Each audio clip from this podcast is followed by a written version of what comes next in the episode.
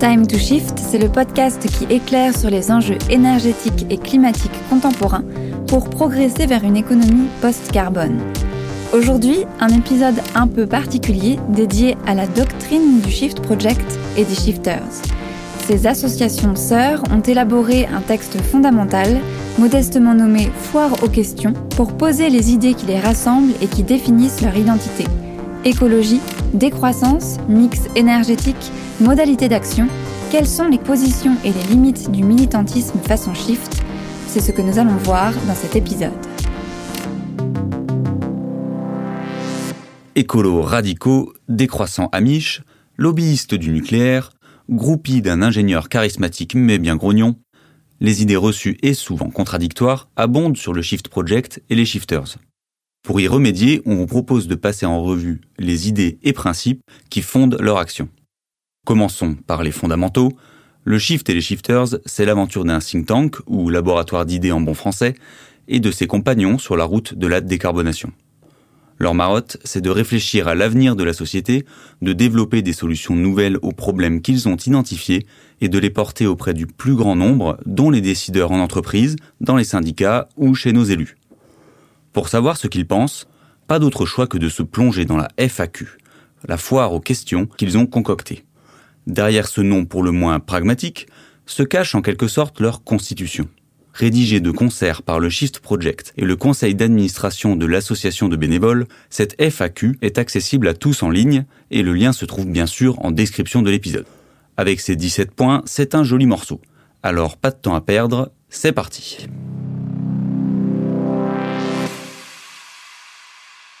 Première question de cette FAQ constitutionnelle, tout le monde sait plus ou moins qu'ils sont écolos, mais de quels sujets environnementaux parle-t-on exactement au shift et chez les shifters?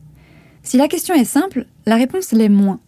De fait, ils ont fait le choix de se concentrer sur un gros sujet, le climat, en lien avec la dépendance aux énergies fossiles. Mais ce choix n'a pas été fait au hasard, tout est dans la hiérarchisation des enjeux. Les autres grands enjeux environnementaux tels que la crise de la biodiversité et les limites planétaires sont bien sûr très importants. Mais selon eux, atténuer la double contrainte climat-énergie est une condition préalable. Si on ne maîtrise pas le réchauffement du climat, qui soutient et conditionne tout le reste, et si on ne règle pas la question de notre approvisionnement énergétique qui fixe les moyens disponibles, on ne pourra pas faire face efficacement aux autres enjeux. Pour aller plus loin dans ce que traitent ou pas le shift et les shifters, vous vous demandez peut-être quelle est la place laissée aux autres grandes causes, comme les inégalités sociales par exemple. Eh bien, à vrai dire, pas beaucoup, mais là encore pour de bonnes raisons. La première, c'est qu'énergie et climat sont des éléments sous-jacents de notre organisation humaine. Améliorer, voire résoudre ces problèmes peut grandement faciliter d'autres causes. La deuxième raison, c'est qu'à tout vouloir faire, on risque de se perdre un peu, alors que se concentrer sur quelques domaines d'études permet d'élever le niveau d'expertise. Enfin, la troisième raison est la question de l'adhésion du plus grand nombre. Le shift et les shifters sont convaincus que les questions climatiques et énergétiques peuvent permettre à des personnes très différentes, potentiellement en désaccord sur à peu près tout le reste, de se réunir autour de ces mêmes sujets et de travailler ensemble. Leur espoir, c'est que leurs travaux puissent rassembler au-delà des clivages traditionnels du débat public et avoir un impact décisif. Enchaînons maintenant avec un autre aspect qui touche à l'ADN même du Shift Project. Quelles sont les méthodes qui garantissent la qualité des travaux du Shift et des Shifters? Une de leurs raisons d'être est justement de rendre les débats sur les enjeux climatiques et énergétiques abordables et de les éclairer scientifiquement et techniquement. L'objectif final est de traduire ces débats en propositions cohérentes pour les acteurs publics et privés, en particulier les décideurs. Et concrètement, comment ça se passe, me demanderez-vous? Eh bien, l'équipe du Shift, au premier chef, mais les shifters aussi, mettent les mains dans le cambouis. Des spécialistes de tous les domaines étudiés potassent les données, les rapports existants, ils synthétisent, ils consultent, les analyses réalisées donnent une large part à la quantification des phénomènes étudiés. Les hypothèses et données utilisées se veulent vérifiables, traçables et transparentes. Et précisons tout de suite que l'incertitude, tout comme l'approche par ordre de grandeur quand les chiffres à l'unité près ne sont pas disponibles, ne sont jamais cachés sous le tapis, bien au contraire. Pour résumer, le plus important, c'est la rigueur et la méthode. Après ce discours de la méthode, faisons monter la tension en entrant au cœur des sujets qui préoccupent le shift et les shifters. Quelles sont les évolutions du mix énergétique qu'ils préconisent? À la radio, sur les écrans ou dans la rue, on le constate tous les jours, les questions énergétiques sont très mal comprises.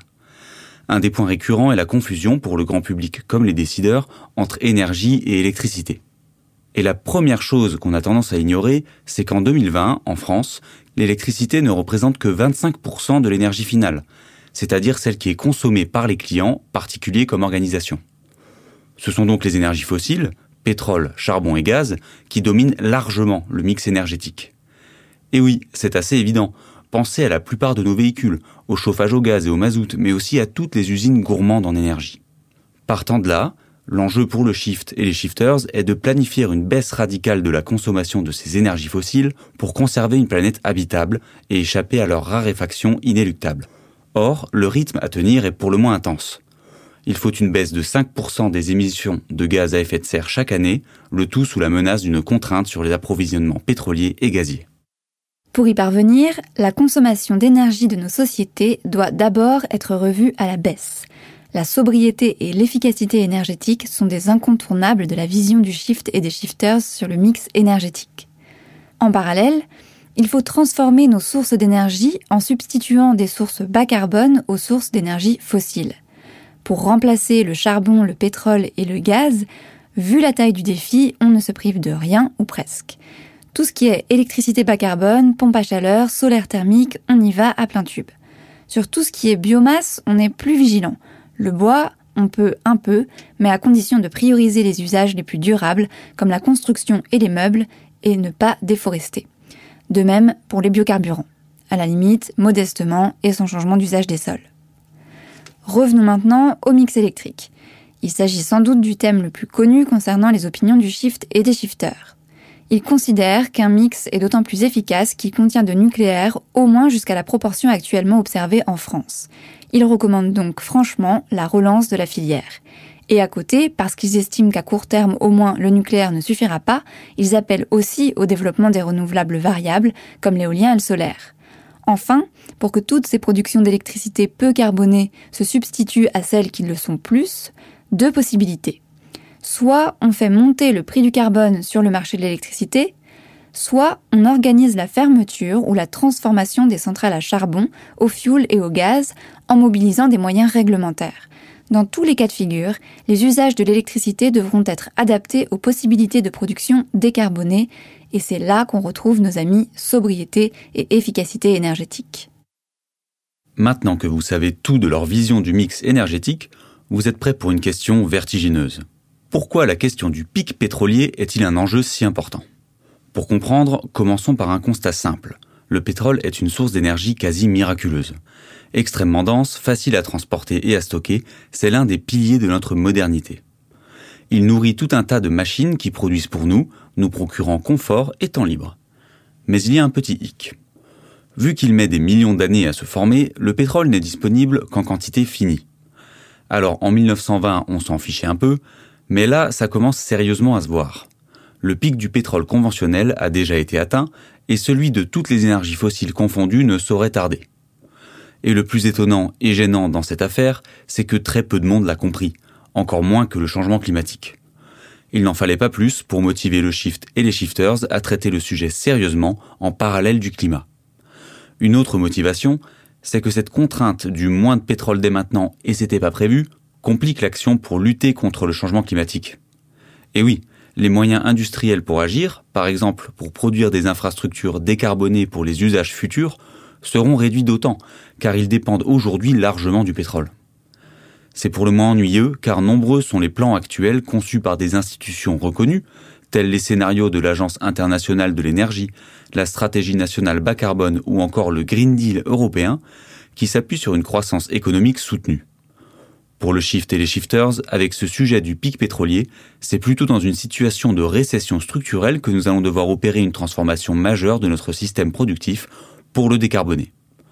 Alors gare à vous, ignorer le pic pétrolier conduit à des prospectives largement inapplicables car pêchant par un excès d'optimisme. Passons maintenant à un sujet quasiment philosophique, le progrès technique. Que penser des innovations technologiques et de leur rôle dans la lutte contre le changement climatique? Eh bien, il n'y a pas de réponse unique, l'important, c'est la méthode d'analyse. L'idée, c'est qu'aucune technologie ne peut être analysée sans regarder comment elle s'insère dans son système, quels sont ses avantages et ses défauts tout au long de sa vie, ou encore ses effets directs comme indirects. Et évidemment, il faut toujours se demander si son déploiement est possible dans un monde où les émissions doivent baisser de 5% par an et où la croissance est contrainte par la baisse d'approvisionnement en pétrole et en gaz. Bon, tout ça est un peu théorique, alors on a demandé à un valeureux membre des Shifters de nous donner quelques exemples. Bonjour, donc je suis Alexandre Barré, je suis administrateur des Shifters, un nouvel administrateur des Shifters, parce que j'ai l'immense honneur d'être réélu euh, lors de nos dernières élections du 18 janvier. J'ai travaillé sur la rédaction de la FAQ avec le Shift Project depuis maintenant euh, deux ans, puisqu'en fait on en est maintenant à son deuxième indice. L'innovation technique, on ne l'écarte pas côté shifter, c'est un sujet euh, important et c'est source euh, de progrès. Néanmoins, le, premier élément euh, qu'on peut dire, c'est que il faut qu'elle soit prête à temps pour assurer la transition. Donc l'innovation technique, si elle n'est pas mature et si elle n'est pas en capacité d'être industrialisée, elle pourra pas faire une rupture importante au niveau des émissions dans des délais raisonnables parce que concrètement, pour construire une usine, euh, il faut quelque chose entre 2 et 5 ans euh, minimum, voire quand c'est des gros moyens de production, on peut aller jusqu'à 10 ans pour les construire, euh, si on regarde tout le permitting associé. Donc on, sent bien qu'il y a quand même un enjeu industriel pour le passage à l'échelle et ça, ça produit des constantes de temps qui font que c'est difficile de baser sur une, innovation technique euh, qui sauverait euh, complètement la mise et qui nous résoudrait tous nos sujets. Quand on s'écarte après de cette question de temps, on peut aussi euh, se dire que côté shifter, on s'intéresse bien plus aux usages qu'aux technologies. Alors pourquoi ce choix? Parce que en réfléchissant aux usages, on ouvre bien plus notre réflexion. Ça donne bien plus de possibilités pour trouver une solution et de substitution euh, d'un usage par un autre. Et puis ça permet de questionner la pertinence de l'usage. Après, on peut essayer de se poser la question de manière un peu plus concrète. Alors je vais prendre un exemple, l'exemple de la voiture autonome, une voiture électrique autonome. On connaît déjà la voiture électrique, on a quelques véhicules autonomes qui existent. Est-ce que ça serait euh, une solution? Alors évidemment, si c'est pour utiliser une véhicule autonome pour faire des trajets qui peuvent être faits à pied, 500 mètres à pied, on voit très bien que là, l'innovation technologique n'aurait pas un, intérêt fondamental, qu'elle soit électrique ou non. Utiliser une voiture pour faire 500 mètres, c'est un peu ridicule. Bon, mis à part finalement les personnes qui ont les problèmes pour se déplacer ou du transport lourd, mais ça reste des cas minoritaires. Donc on voit que quand on réfléchit usage, on questionne tout de suite l'objet de manière un peu différente.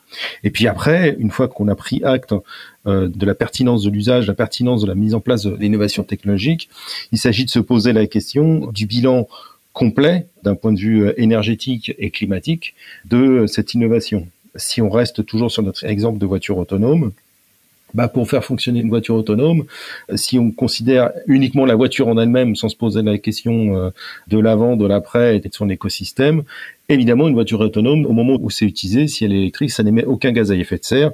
Euh, c'est quelque chose qui est complètement neutre. Si on élargit un petit peu et qu'on prend l'amont et l'aval, la construction et le recyclage ou la fin de vie de la voiture électrique autonome, bah on se rend compte que là, il va falloir questionner un certain nombre d'éléments d'une part, les ressources en minéraux, euh, les conditions d'extraction euh, des minéraux, par exemple, euh, les conditions d'assemblage, etc., etc.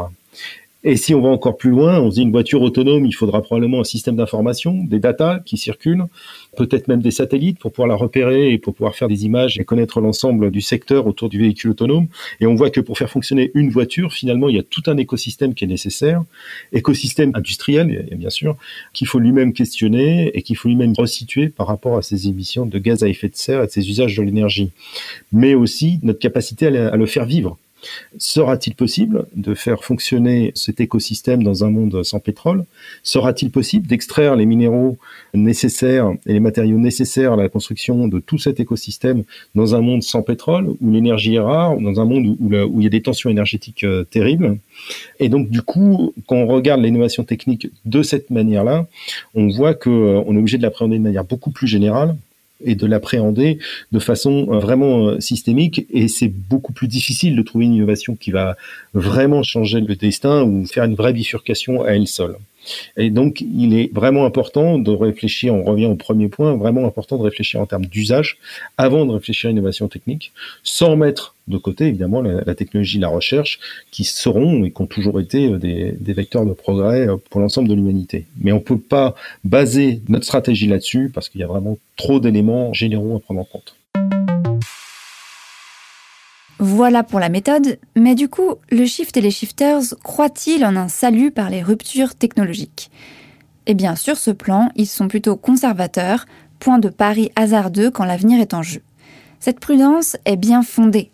Le premier fondement, c'est que la diffusion à large échelle d'une nouvelle technologie prend du temps, et justement, le temps, avec la double contrainte carbone, c'est ce que nous n'avons pas. Alors, si une technologie n'est même pas émergente aujourd'hui mais juste espérée, le Shift ne postule pas qu'elle sera prête à temps pour être déployée à large échelle et nous aider vraiment. Et en plus, le danger de tabler dessus et de ne pas agir par d'autres moyens entre-temps est trop grand. Il faut agir de manière planifiée et coordonnée dès maintenant, avec les moyens qui sont les nôtres. En plus, et c'est la seconde raison pour être prudent, le déploiement à grande échelle d'une technologie signifie généralement une production matérielle massive supplémentaire, et donc de l'énergie en plus, alors que les ressources se font rares. Dans cette situation, la baisse des coûts attendue avec la généralisation d'une nouvelle technologie pourrait bien se fracasser contre le mur du prix du pétrole. Prudence, prudence, on vous dit. Quittons les sujets techno pour passer à un vrai sujet d'adulte, l'économie. Et n'y allons pas par quatre chemins. Que pensent le Shift et les Shifters de l'indicateur phare de la planète économie, le produit intérieur brut? Là encore, pas de dogme. Le débat reste notamment ouvert sur la possibilité d'une croissance plus dématérialisée dans une économie organisée différemment. Après tout, l'imagination humaine est fertile. Mais, et c'est un gros mais, aujourd'hui le PIB mondial continue, encore et toujours, à refléter globalement les flux de matière et d'énergie, et donc la vitesse à laquelle l'humanité puise dans les stocks naturels sans prendre en compte leur diminution. Il y a donc fort à parier que le PIB ait bien du mal à croître quand la diminution des sources d'énergie fossiles et les impacts du réchauffement climatique se combinent. Hélas oui, vu le pilotage actuel de notre économie. Parce que le PIB est utilisé abusivement comme le principal indicateur de la santé économique d'une société on le retrouve à la base de la plupart des grandes orientations de la politique économique et au premier chef de la dépense publique et l'endettement. En bref, pour le shift et les shifters, on a tout intérêt à l'avenir à relativiser l'importance du PIB, à le compléter voire lui substituer d'autres indicateurs qui prendraient en compte les émissions carbone et la disponibilité des ressources. Après l'increvable PIB, restons dans l'économie pour une question plus large. Comment le shift intègre-t-il l'économie dans ses travaux? Selon l'association, il faut comprendre le fonctionnement de la société et donc l'économie qu'elle engendre comme un système complexe qui transforme des ressources énergétiques, minérales et biologiques en biens et services que les humains et leurs organisations consomment. La découverte puis l'usage croissant des différentes formes d'énergie ont permis l'augmentation de tous les flux physiques associés, permettant l'expansion économique et démographique. Voilà pourquoi le shift et les shifters sont convaincus que la base de toute analyse économique doit être les limites physiques liées aux ressources énergétiques. Si vous ne devez retenir qu'une chose de cette FAQ, les lois de la physique s'imposent à l'humanité, pas l'inverse. Les travaux du shift s'attachent donc avant tout à s'assurer de la plausibilité des solutions au regard des quantités d'énergie disponibles et de matière en jeu ce n'est qu'après cet exercice de rigueur que les analystes économiques peuvent déployer tout leur talent théorique, empirique, micro et macro, financiaux, comportementalo, institutionnalo, et on en passe. Voilà, vous savez maintenant pourquoi le shift s'intéresse davantage aux joules qu'aux euros. Poursuivons notre périple avec une question bien française. Et pour agir, est-ce qu'on compte sur le marché ou sur l'action publique? La réponse est assez simple, les politiques publiques sont fondamentales l'abondance des énergies fossiles a permis des évolutions énormes de nos sociétés. Et il n'est pas exagéré de dire qu'elle est à l'origine du monde moderne. Alors pour s'en passer, le shift n'a pas de doute. Il va falloir une véritable stratégie d'ensemble et des objectifs précis pour coordonner tous les secteurs, de l'énergie au transport en passant par la santé ou la culture. C'est un peu le grand retour de la planification. Tout l'inverse donc de la main invisible du marché, même si, attention, les mécanismes classiques de marché ont aussi leur rôle à jouer. Mais du coup, le shift et les shifters ne seraient-ils pas un peu de la France des années 40, rêvant d'un nouveau grand soir de l'État centralisé aménageur? Pas forcément. Ils sont bien de leur siècle et considèrent que tous les niveaux ont leur rôle à jouer, de la commune à l'Europe, que le mieux placé agisse. J'espère que vous êtes toujours là. Pour vous réveiller, on va maintenant passer à du croustillant, l'effondrement. Que pensent le shift et les shifters de ce concept sulfureux? Eh bien, ils n'étudient pas l'effondrement en tant que tel, parce que ce qui leur importe, c'est justement de l'éviter. En s'attaquant avec méthode aux trajectoires possibles et à nos vulnérabilités, en décrivant les dégâts qui vont ou pourraient survenir et comment y faire face, on remet de l'espoir et du débat là où la notion globale et sans appel d'effondrement tue toute discussion.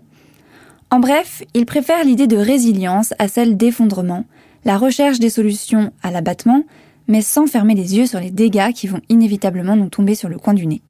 Continuons avec un autre sujet qui fait couler de l'encre et agite les polémiques, la démographie. Plusieurs constats cadrent l'approche du shift et des shifters sur le sujet. Le premier, la démographie, c'est terriblement lent à bouger. Les politiques démographiques, jouant la hausse ou la baisse, ont les plus grandes peines à agir contre les tendances spontanées, et cela prend beaucoup de temps. Et de toute façon, et c'est notre deuxième constat capital, même si la population était stabilisée à son niveau d'aujourd'hui, soit 8 milliards de personnes, les émissions actuelles seraient suffisantes pour pousser le réchauffement au-delà des 1,5 degrés de l'accord de Paris. Ensuite, troisième constat, ce sont les pays riches qui représentent les deux tiers des émissions mondiales. Et ces pays ont justement pour caractéristique d'avoir stabilisé leur démographie. Allez, un petit chiffre pour la route. Les pays ayant un nombre d'enfants par femme inférieur à 2,1, donc inférieur au taux de renouvellement naturel de la population, représentent 74% des émissions mondiales. En bref, la démographie pour la communauté du shift c'est une donnée d'entrée pour travailler sur des sujets comme la mobilité ou le logement, mais ce n'est pas le levier essentiel auquel il s'intéresse.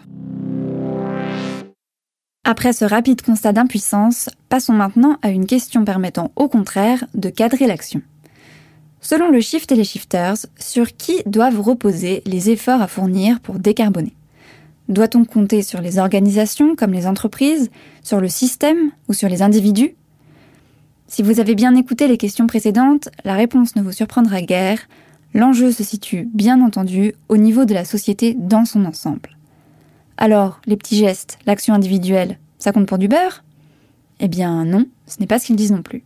D'après les travaux menés par le cabinet de conseil Carbone 4, les choix individuels à la portée de tous peuvent permettre de supprimer entre un quart et un tiers de nos émissions personnelles. C'est loin d'être négligeable. Parmi les actions individuelles à plus fort impact, le passage d'un régime carné à un régime végétarien, l'usage du vélo pour les trajets courts, l'abandon de l'avion et le covoiturage systématique. Rappelons aussi qu'en France, l'enjeu de la décarbonation tient en priorité aux modifications à faire en matière de transport et de logement, deux domaines pour lesquels l'individu est concerné au premier chef. Et puis, n'oublions pas que l'être humain est un animal social. Agir pour soi, c'est envoyer des signaux aux autres et donc contribuer à infléchir la norme, les habitudes, bref, notre culture nationale, ce qui est indispensable pour engager la transformation. Mais bon, il faut bien se rendre à l'évidence. D'abord, même un comportement de sobriété héroïque généralisé ne peut permettre la diminution de 80% des émissions françaises nécessaires pour respecter l'objectif 2 degrés de l'accord de Paris. Ensuite, l'humain a ses limites dans l'effort et le sacrifice. En exhortant sans organiser ni contraindre, il est évident que tous les Français seraient loin d'activer l'ensemble des leviers. Alors, une baisse de l'ordre de 5 à 10% des émissions moyennes est sans doute ce que l'on peut attendre de mieux. En bref, le shift et les shifters ont dit oui, dix fois oui aux gestes individuels dès aujourd'hui et autant que vous pouvez, c'est rapide et nécessaire, mais pour réussir à la bonne échelle et pour le long terme, c'est bien à l'action collective, au niveau de la société tout entière, de prendre le relais. L'action collective, et donc politique, est sans détour au cœur de la pensée du shift et des shifters. Je ne sais pas vous, mais moi ça m'inspire une question osée. Et ça tombe bien, elle est aussi dans la FAQ. pourquoi ne pas transformer cette communauté en un super parti politique éclairé? Ou au moins euh, en soutenir un autre dans la bataille électorale C'est notre dernière question, alors on vous la fait non pas en chanson, mais en chair et en os avec un invité surprise. Moi, c'est Jean-Noël Geist. Je travaille au Shift Project depuis 2014 maintenant. Je suis responsable des affaires publiques le rôle du shift et des shifters qui est de faire bouger, euh, d'intervenir dans le débat public euh, pour y amener les questions liées au climat et à la dépendance aux énergies fossiles, c'est de fait un rôle qui est de nature politique. notre vision de la chose, c'est que oui, on fait de la politique, mais on fait pas de la politique partisane on fait de la politique au sens où on influe sur le débat public, on fait des propositions qui ont vocation souvent à être transformées en euh, loi, en politique publique, à influencer le débat public. Et euh, le Shift et les Shifters sont des associations loi 1901 euh, qui ne sont pas des partis politiques et qui n'ont pas vocation à présenter ni à soutenir des candidats aux élections. Ça, c'est le minimum qu'on puisse en dire à ce stade. Pourquoi tout ça? Il y a pas mal de raisons. Évidemment, euh, le climat, les énergies fossiles, c'est euh, des enjeux qui sont présents partout dans la société. Et du coup, on pourrait se dire que comme le shift et les shifters ont vocation à s'occuper de tout ce qui dans la société va faire en sorte qu'on consomme des énergies fossiles ou qu'il y a un impact sur le climat ou qu'on est impacté par euh, les effets du changement climatique, alors ça concerne toute la société. Et donc on pourrait se dire qu'il faut un programme politique comme les partis politiques ont des programmes qui concernent tous les pans de la société. On pourrait se dire ça. Et c'est vrai que les partis politiques sont des endroits où on réfléchit sur ces sujets, tout comme on, essaie d'y réfléchir euh, au Shift Project et euh, chez les shifters. Mais il y a quand même quelques points dans nos méthodes qui font qu'il est euh, impossible qu'on devienne un jour un parti politique, sauf à finalement renier énormément de ce qui nous constitue et fait aussi notre impact et notre capacité de travail. dans les choses qui nous permettent de travailler et d'avoir de l'impact, il y a le fait qu'on est sur une cause bien précise qui est la lutte contre le changement climatique et la lutte contre la dépendance aux énergies fossiles. Ça, mis ensemble, c'est la cause sur laquelle on est le shift et les shifters. Tout ce qu'on pourra traiter d'autre, c'est de façon euh, secondaire à cette cause, le climat et euh, les énergies euh, fossiles. Et en ça, on se distingue déjà de partis politiques qui ont vocation à représenter la totalité des causes qui sont présentes dans la société, ou en tout cas d'apporter des réponses à la totalité des revendications présentes dans la société. Un deuxième élément, c'est que le shift et les shifters, contrairement à des partis politiques qui sont assez classiquement attendus là-dessus, on ne va pas sur le terrain des valeurs. En tout cas, on essaye de pas y aller on va pas sur certaines grandes problématiques de société comme la laïcité, euh, les sujets de mœurs ou de citoyenneté. On n'a pas de position de principe sur euh, est-ce qu'il vaut mieux de l'égalité euh, ou des inégalités, de l'équité ou pas. On n'a pas de position de principe au shift et au shifter. À chaque fois qu'on s'intéresse à ça, qu'on peut faire, c'est à chaque fois au titre d'abord des questions climatiques et d'énergie fossile. Au shift et chez les shifters, il y a beaucoup de gens et dans ces gens, il y en a beaucoup qui ne sont pas d'accord sur la plupart des autres choses euh, que euh, le climat et les énergies fossiles. S'ils sont là, c'est parce qu'ils sont rassemblés par ces thématiques et par nos méthodes de travail et d'action, mais ils ne sont pas rassemblés par toutes les autres euh, causes qu'on peut trouver en dehors des shifters ou en dehors du shift. C'est pas ça qui les rassemble chez nous. Et donc, il est extrêmement improbable que tous ces gens deviennent un jour par magie d'accord et membres d'un même parti politique avec une colonne vertébrale idéologique monolithique. Ça, c'est extrêmement improbable. Euh, donc, euh, même si on voulait se transformer en parti politique, juste on dirait euh, waouh, on est un parti politique, et le lendemain on disparaîtrait. Peut-être un, dernier élément, c'est que le jour où on, fait semblant qu'on devient un parti politique, et eh ben finalement on est mis dans l'arène des autres partis politiques au même niveau et on perd tout pouvoir d'influence sur les autres partis politiques ou sur la politique telle qu'elle se fait en France. Alors que si on agit sur un plan méthodologique qui est au-dessus des partis politiques, alors on peut amener autant de partis que possible à se saisir de manière aussi sérieuse et ambitieuse que possible et rapide que possible des enjeux sur lesquels on travaille, le climat et les énergies fossiles. Et devenir une organisation partisane, ça ferait donc de nous des concurrents des autres organisations partisanes. On perdrait notre position euh, de pivot et finalement on risquerait de d'amener les enjeux climatiques et, d'énergie fossile, de les amener dans un petit coin euh, dans une case donnée. Euh, ah bah ça c'est euh, le parti qui s'intéresse à ça. comme ça les autres partis ont plus besoin de s'y intéresser et puis c'est parfait. Donc voilà, il faut éviter ça évidemment. Il faut que les questions climatiques et d'énergie fossile deviennent une préoccupation majeure de la totalité des forces partisanes de l'échiquier.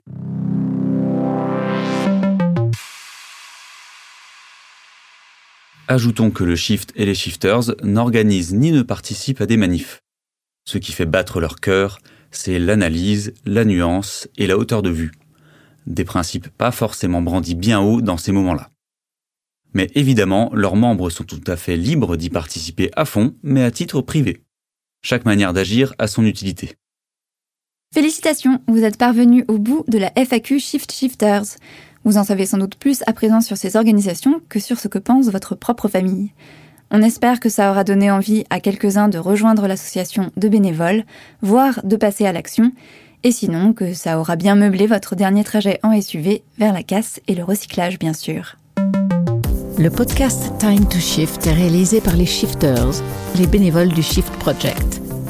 Ce think tank dirigé par Mathieu Ozano et présidé par Jean-Marc Jancovici a un objectif faire progresser le débat et les actions pour une économie post-carbone.